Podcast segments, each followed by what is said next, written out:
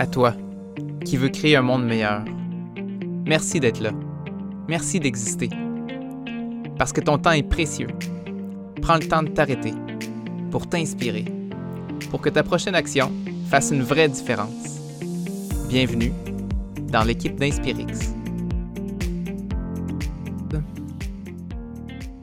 Bienvenue tout le monde. Jean, David et moi, on est encore très fébriles de partager les connaissances les plus utiles sur un sujet qui nous touche euh, personnellement et profondément. Nous sommes tous les trois des papas. On a eu des beaux défis là-dedans. Puis là, avec la pandémie qu'on a vécue nous aussi, euh, ça nous a challengé. Puis il est vraiment important qu'on se partage nos trucs. Euh, il y a peu assez de livres où on n'a pas appris ça comment être un papa. Et David nous a préparé quelque chose pour nous donner un coup de pouce pour essayer de trouver un meilleur équilibre là-dedans. David, pourquoi tu as choisi de parler de ça aujourd'hui? Bien, premièrement, euh, c'est parce que Geneviève nous a posé cette question-là. Comment faire pour intégrer dans son quotidien du temps de qualité pour soi quand on a des enfants et dans un contexte de pandémie, euh, je lance comme ça. Hein, avec contexte de pandémie, des fois, équilibre travail-famille en plus euh, à travers ça. Puis, euh, et juste se reposer cette question-là m'a fait beaucoup de bien cette semaine. J'avais préparé d'autres choses. Je me dit non, OK, on focus mission là-dessus. Puis, euh, ça m'a été utile dans mon quotidien un peu de me replonger là-dedans. Euh, j'ai des adolescentes maintenant, ce sont pas des jeunes enfants, mais il y a d'autres défis aussi qui peuvent aussi venir euh, nous habiter là, vraiment, en fait. fait que, puis merci, merci d'être là, puis merci à tout le monde aussi. Je trouve ça important de le dire là. Merci d'écouter ça, puis merci de de se craquer avec nous pour être la meilleure version de vous-même. Mm-hmm. Toi, Jean, est-ce que tu aurais un, élan de partager un, de quoi qui t'a aidé dans ton rush là, de, jeune papa? Là?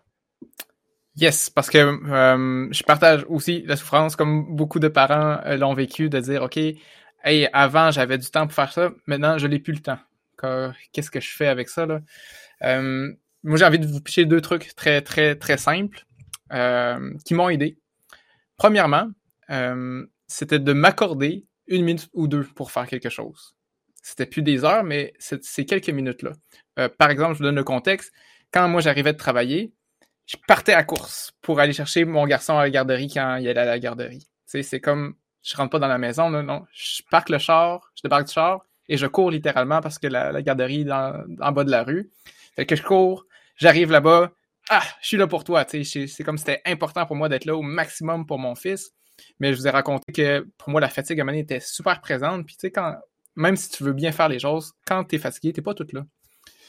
Puis je me suis dit, OK, c'est si je veux être plus présent pour mon fils, est-ce qu'il faut que je parte à course ou bien au contraire, il faut que je m'accorde deux, trois minutes pour vraiment changer de mode. J'arrive du travail.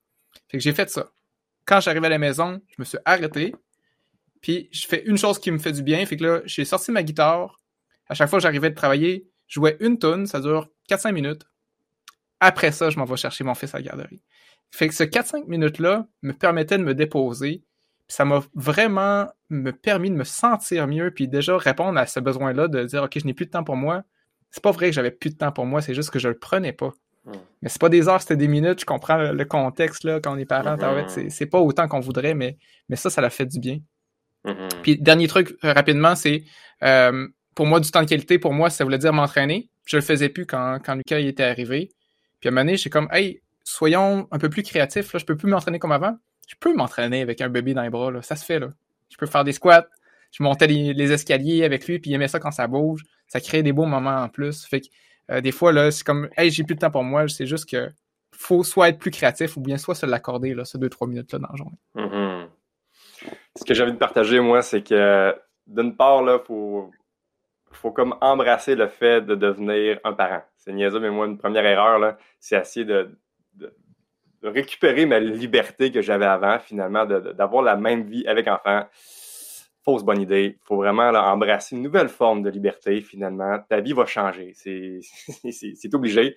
Et tout aussi bien de d'embrasser ce changement-là, puis découvrir d'autres dimensions de la liberté qui peut peut-être être plus courte, mais aussi plus riche. Bref, là, une partie de deuil qui est peut-être pas sexy à dire, mais qui est vraiment vrai.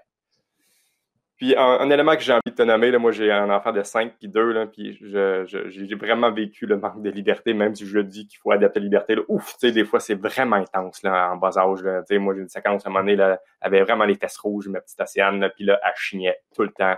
Le goût de virer fou et c'est normal. Mais ce n'est qu'un temps. Ça, fait drôle encore une fois, c'est pas si euh, vendeur comme truc, mais il n'y a pas de pilule magique là-dessus. Ça, finit par passer puis c'est beau de voir ça. C'est bien fait la vie parce que quand ça grandit, ça gagne de plus en plus de liberté en autonomie. Puis tu, on dirait que tu regoutes plus encore ces petits moments de liberté-là parce qu'il n'y a rien de tel que d'en avoir manqué quand tu les retrouves. C'est Puis euh, je termine avec un petit dernier truc euh, pratico-pratique qui, se fait euh, vraiment là, à, à, tous différents niveaux, en plus avec la nuance de gens que tu peux planifier des minutes finalement. C'est qu'avant d'être parent, tu es un couple. Puis avant d'être un couple, tu es une personne planifier des plages horaires pour ces trois catégories-là? Ben, en fait, planifiez pas le, famille, il se fait tout seul. Lui, il est là. Pas besoin de planifier, c'est le reste. Mais planifier un temps de couple, vraiment important, pour vrai, on ne le fait pas assez. Euh, le, temps de, de, personne aussi, de toi, toi-même, ça aussi, ça se planifie, si ce n'est que des petites minutes. On a toujours un agenda, placez un bloc, faites une date envers vous-même quand tu as un rendez-vous avec une personne importante, tu, le notes, puis tu ne l'oublies pas, puis tu arrives à l'heure, ben, es-tu assez important pour te faire une date avec toi-même qui arrive à l'heure? Je te laisse méditer là-dessus et d'écouter ce que David t'a préparé. Ah, juste avant, moi aussi, j'ai une petite réaction là-dessus. Comme je disais, euh, il, y a, un dicton créole qui dit T'as voulu fouer, pousse le kawas c'est une belle manière d'exemplifier ce que Michel a dit, d'embrasser sa condition de, famille, là, avec une touche d'humour, on s'entend. Puis euh, c'est vrai que le temps de famille, il va arriver. Par contre, il y a une chose qu'on peut planifier qui s'est organisée, c'est comment est-ce qu'on veut le vivre? Puis qui je veux être, moi? Ça aussi, c'est un temps par rapport à soi. Là. Qui je veux être comme papa. Tu sais? Je veux être un, un père écœuré d'être à la maison ou autre chose puis, euh, faut bien s'organiser. Mais comment tu fais ça? C'est pas si évident. Euh, je vous raconte une petite histoire de quand j'étais euh, avec des jeunes euh, enfants, puis que ma blonde s'est mise à travailler beaucoup à temps plein, puis aller des fois quelques jours dans une autre province.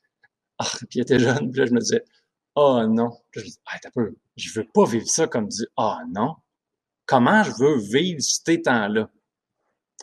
là, ce qu'il y avait de, il y avait un défi parce que j'étais seul euh, à ce moment-là, puis j'allais être tout seul pour un bout de temps. Mais en même temps, il y avait une opportunité extraordinaire parce que là, je disais, ben là, je peux pas, comme, on peut pas se faire un tag team, il faut que je m'organise, tu sais. Fait que j'ai décidé d'appeler ça des temps spécial papa. Puis là, les temps spécial papa, ça allait être cool. Puis en même temps, on allait faire tout ce qu'on avait à faire, là, mais ça allait être cool.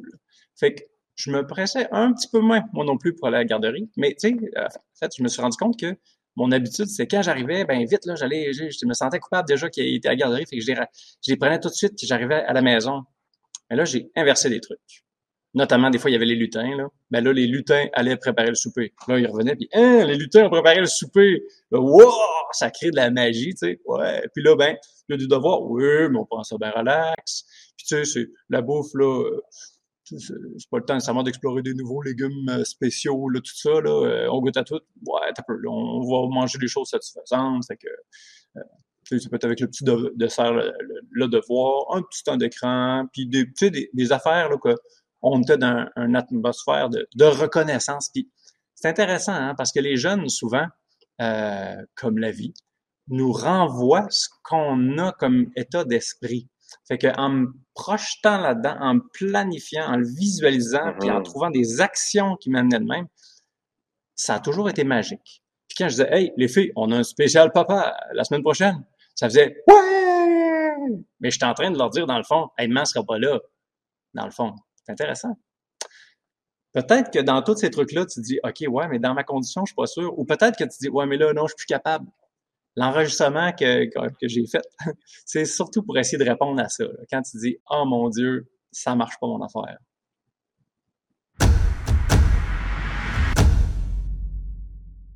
Hey, bonjour. Hey, euh, J'adresse ce podcast-là tout spécialement à Geneviève qui nous a écrit Comment faire pour intégrer dans son quotidien du temps de qualité pour soi quand on a des enfants dans un contexte de pandémie? C'est, une question qui est, venue me parler beaucoup. J'ai, connu des gens qui ont souffert de ça beaucoup, puis il y a moyen de, au moins moins souffrir. Je vais vous présenter euh, quelque chose qui m'a aidé, qui m'aide. Je ne suis pas psychologue, mais j'ai des amis psychologues et même à covoitureuse, puis ils m'ont parlé d'une approche qui s'appelle l'ACT. Ça veut dire Acceptance and Commitment Therapy. Donc, la thérapie par l'acceptation et l'engagement. Ça semble simple. Je vous l'annonce tout de suite. Des fois, le contexte fait que quelque chose qui nous semble être une image importante de qu'on va avoir, quelque chose de, qui est quasiment la base, mais des fois, on le perd. Des fois, il arrive des souffrances, puis des, des choses poches. Ben, on peut perdre énormément d'énergie puis de temps. Euh, ça peut être une, une, vraie grande souffrance que de résister et de dire Ah non, j'ai ça. Je vous euh, parle d'une petite méditation à un moment donné que j'ai écoutée, c'était vraiment intéressant. La cloche, et voilà. C'est chiant. En plein podcast, j'arrive Ah non, mais si je me dis, si c'est déjà désagréable d'entendre ça et que ça coupe ton podcast, ben, si en plus je me dis Ah, ça vient de ruiner mon podcast. Là, là, c'est non seulement il y a une genre de douleur, d'inconfort d'une première souffrance, là, mais euh, qui est un inconfort de ça, bien, il peut avoir comme une deuxième flèche. Comme quand tu reçois une flèche dans le genou, tu as une douleur. Attention, parce qu'à deuxième, il va toujours venir une deuxième flèche quand tu as une blessure. Quand tu as une douleur physique, il y a l'autre flèche qui va vers ton cœur. Celle-là, on peut l'éviter, par exemple. Celle-là d'être plein de frustration. si je me laisse envahir par Ah non, ça ne marche pas, c'est le seul temps que j'avais pour l'enregistrer, c'était maudit. Vidéo-là, ben là, et je reçois la deuxième flèche à plein fouet. Mais là, c'est facile. Quand on arrive, puis qu'on est habitué d'avoir euh, des services comme euh, une garderie, des grands-parents, puis on a un certain temps de liberté, puis on perd toute sa liberté quasiment, c'est facile d'être plein de frustration vaut mieux aller vers l'acceptation puis l'engagement. Bon, premier volet, c'est-à-dire acceptation, ouais, facile. Non, mais j'en ai plus de temps pour moi. OK. Qu'est-ce qui, qu'est-ce qui est la réalité que tu n'as aucun pouvoir, puis c'est ça, puis c'est tout. Là? Il y a des fois qu'il arrive des choses plates. Euh, un proche décède, euh, ça arrive des deuils. Puis pour aller vers l'acceptation, il faut, penser que c'est normal de faire du déni et c'est important de faire sortir la tristesse, de un, puis aussi la colère. Il faut que ça sorte. Il faut se donner le droit. Des fois, on ne veut pas se donner le droit d'être frustré, par exemple, puis d'avoir plein de colère. Non, il faut que tu trouves une, occasion de l'exprimer, puis après ça, tu fais OK, bon, mais ben, c'est ça qui se passe dans la vie. Mais euh, tu ne peux pas le faire tant que tu n'as pas fait sortir la tristesse puis la colère. Puis souvent, on jamme l'un des deux. Quand on est très triste ou on est très en colère, dans le fond, c'est qu'il y a l'autre qu'il faut qu'il sorte aussi. Bon, là, c'est bien beau dire l'acceptation, mais je peux pas. Moi, personnellement, si on me dit accepte ce qui se passe, non, ça ne marche juste pas. Parce qu'il faut que j'aille dans une direction, il faut que je sois comme proactif, accepter, ce n'est pas assez proactif. D'où vient l'autre volet, l'engagement. Qui, qui est important pour toi dans ce contexte-là? Quand tu vas regarder ton livre de vie, là, ton film, je ne sais pas trop, là, les quand tu vas voir le chapitre là, c'est quoi que tu aimerais avoir priorisé, avoir fait? C'est qui les personnes importantes pour toi? Puis c'est une bonne idée que toi-même fasses partie de ça. on peut s'engager là-dedans. Maintenant, comment on l'orchestre? Ça peut être euh, juste de trouver une manière, euh, comme, ben, j'étais avec mes enfants, mes enfants sont super importants, mais il y a mon travail aussi. OK, on va faire le deuil que je ne peux pas m'occuper des deux comme il faut avoir des temps pour l'un, des temps pour l'autre. Dans ce cas-là, ma, notion de la qualité, je vais peut-être avoir à faire un deuil sur la qualité. Oui, Puis ça va être la qualité, ça va être de faire mon possible dans ce contexte-là, puis ça va être tout. Là. Ça va être d'apprendre à tourner des coins ronds. Peut-être que c'est ça, la qualité dans le contexte où euh, dire oui et non, c'est selon au, projet, aux choses. Puis peut-être aussi qu'en équipe, là, à deux, si, si Geneviève a la chance d'être deux, mais peut-être que c'est de se faire un système de relais, puis s'organiser, puis qu'on en ait toujours. OK, ça va être un temps, puis je t'encourage. Je sais que quand les enfants étaient très jeunes, ma copine et moi, au tout début, il y avait comme vraiment une lutte de pouvoir sur la liberté, puis on tirait chacun de notre bord sa couverte. Puis jusqu'à ce qu'on se rende compte qu'on fait ça et ce n'est pas utile. On perd de l'énergie. À la place, on s'est fait un plan de match pour dire, sais quoi? Je t'encourage à prendre soin de tes besoins, puis tu m'encourages à prendre soin de mes besoins. À partir de ce moment-là, ça l'a fait une tag team. Ça fait toute la différence. Maintenant, qu'est-ce qui a du sens dans ton contexte? Des fois, on le sait dans les statistiques, là, euh, entre autres les mères monoparentales, dans le contexte de pandémie, ils ont payé cher, très cher. Comment est-ce qu'on peut être résilient là-dedans? Ben, et s'il y avait des activités satisfaisantes pour soi et pour les enfants? Et si on essayait de mettre un petit peu d'énergie pour penser à un jeu qui fait un petit rangement, je ne sais pas. Mais comment est-ce qu'on peut vivre ça sans être dans la... C'est vraiment une bonne idée de, de, se donner le droit de vivre notre deuil et de trouver une manière de tomber bien, là, prendre soin de notre liberté.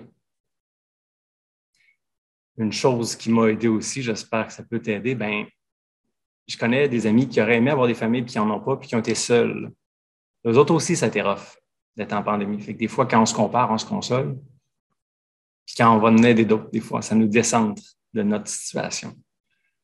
Fait que voilà, aujourd'hui, y a-t-il quelque chose, tu penses, qui est en réaction, puis il y a peut-être un petit deuil à vivre. C'est quoi? Et puis pour tout le monde, c'est qui les personnes importantes dans ma vie, c'est qu'est-ce qui est important pour moi? Ça serait ça votre défi que je vous suggère du fond du cœur.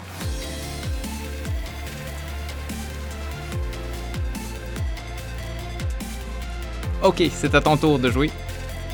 Autorise-toi de faire un pas. Un petit pas imparfait dans une direction plus inspirante.